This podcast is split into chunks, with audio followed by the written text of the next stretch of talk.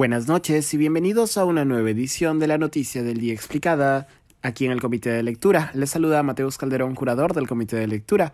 El dictador peruano y general del ejército peruano en retiro Francisco Morales Bermúdez Cerruti murió a los 100 años, impune a pesar de una condena a cadena perpetua por crímenes de lesa humanidad vinculados al Plan Cóndor.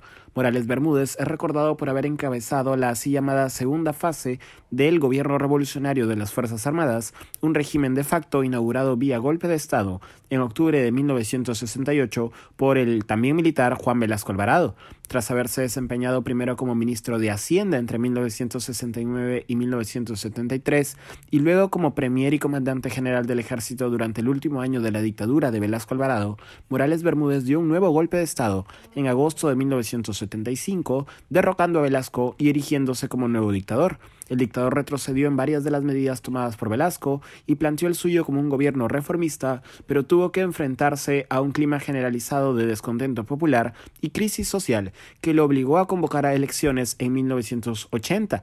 En los últimos años, el dictador se enfrentó a un juicio por crímenes de lesa humanidad vinculados al Plan Cóndor y en los últimos meses se había sumado comunicados de militares en retiro contrarios al gobierno de, de Pedro Castillo.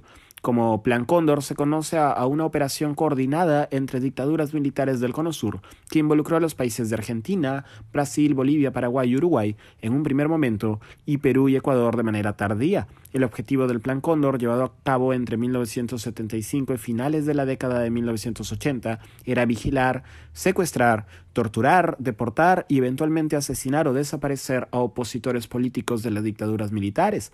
En el caso peruano, se ha llegado a identificar al menos tres ciudadanos argentinos, Carlos Alberto Maguit, Marínez Raberta y Noemí Esther Gianetti de Molfino, secuestrados, torturados y desaparecidos durante el gobierno de Morales Bermúdez, a pesar de que éste ha negado su participación.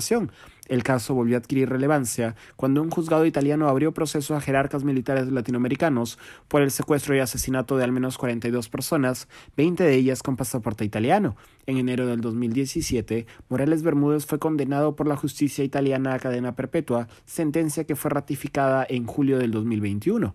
Tras su muerte, diversos políticos conservadores, así como miembros de la élite empresarial, han alabado a Morales Bermúdez, celebrándolo como quien, cito, devolvió la democracia al Perú.